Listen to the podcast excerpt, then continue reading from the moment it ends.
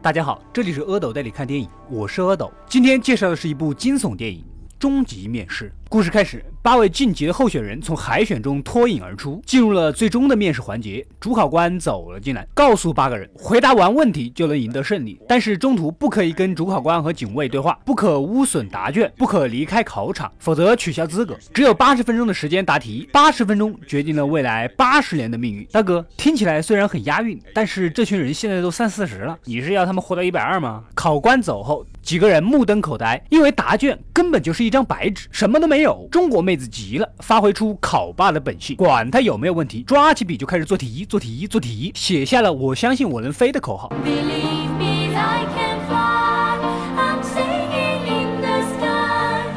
接着就被守卫给扔飞了，因为瞎写也算污损考卷。白人小哥想起了考官的规矩，不能跟考官和警卫讲话，但是考生之间是可以讲话的。这么一说，几个人本来紧张的神经放松下来。白人提议：“我们用肤色和发色取名字吧。”好的，我是白人，我叫小白。印度人，你是褐色，你叫小褐。黑人，你很黑，你叫小黑。金发妹，你很黄，你叫小黄。滚。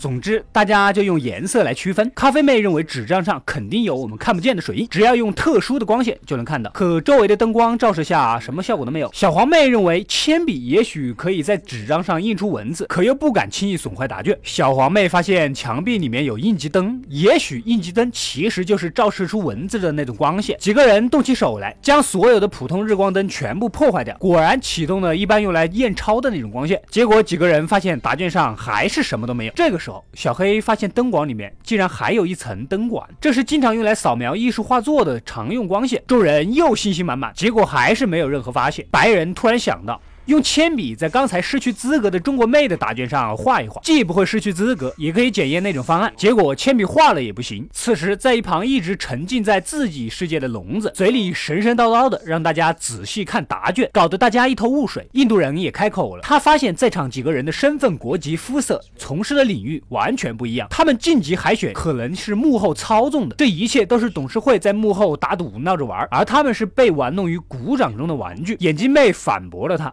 根据他的了解，公司的 CEO 就是喜欢用这种非比寻常的方式来寻找助手。而几个人对于这家公司其实并不了解。眼镜妹告诉大家，这家公司是著名的传染病制药集团，非常牛，牛到没朋友。考官说改变未来八十年的命运，根据他们的医药研究成果，基本上没说瞎话。头发是咖啡色的咖啡妞，从守卫的口袋里搜出了一个打火机，看来触碰守卫也是可以的。小黑又提出建议，搞不好考卷其实是相片纸，只要弄响火警警报器，说不定喷出来。来的水就可以印出文字，但是咖啡妞今天穿的鞋子不够高，够不着。白人递给他中国妹的答卷，结果只是普通的水，什么文字也没有。咖啡妞回头一看，发现自己的答卷竟然被白人给调包了，咖啡妞也失去了晋级的资格。这个白人新西兰又怂恿傻傻的聋子将答卷撕掉，他也失去了参赛的资格。好像问题也很简单，他就是要把对手的答卷全部毁掉，剩下他一个就毫无疑问的赢了。小黑无比生气，一拳打倒新西兰，结果新西兰突然发病晕了过去。印度人。人开始质疑眼镜妹起来，他的前后说法有点不一致，而且比其他人更加了解这个公司。在印度人的逼问下，原来眼镜妹其实就是这个公司的员工，但是他想要升职加薪，走上人生巅峰，所以来应聘 CEO 的助手这种肥缺职位。此时，新西兰也开始抽搐了，如果不吃药，马上就会死。眼镜妹发现印度人竟然偷走了新西兰的药丸，少一个对手是一个对手。为了救新西兰，情急之下，眼镜妹对着监控探头说话，也失去了参赛的资格。而小黄妹。趁机捡起了药丸，救了辛吉兰。辛吉兰喝了药，原地满血复活，又开始打鬼算盘，被小黑抢先一步抢过了守卫的武器。结果在搏斗中，刚才还猛的不要不要的印度人和小黑，竟然被辛吉兰给抢了武器，并命令他们走出考场。印度人第一个被赶了出去，剩下三个人。小黄妹给小黑使了一个销魂的眼色，让他自己体会，就往外走。就在出去的那一刹那，关掉了灯光。小黑冲上去抢武器，结果被打中倒了下去。最终时间结束，辛吉兰并没有对小黄妹下手。可什么事情都没有发生。新西兰对着监控大喊：“这是怎么回事？”才发现倒计时被笼子碰过。其实真实的答题时间还没有到，也就是说他也失去了比赛资格。小红妹其实并没有完全走出去，离开考场才算失败，而她一只脚还踩着门框。小黄妹走进考场，捡起笼子的眼镜，透过玻璃片发现考卷的一个不起眼的地方写着“问题一”几个字。此时笼子又走了进来，小黄妹明白了，她其实就是这个庞大集团的 CEO。小小黄妹在倒计时到一的时候还回了答卷，也完美的回答了考官的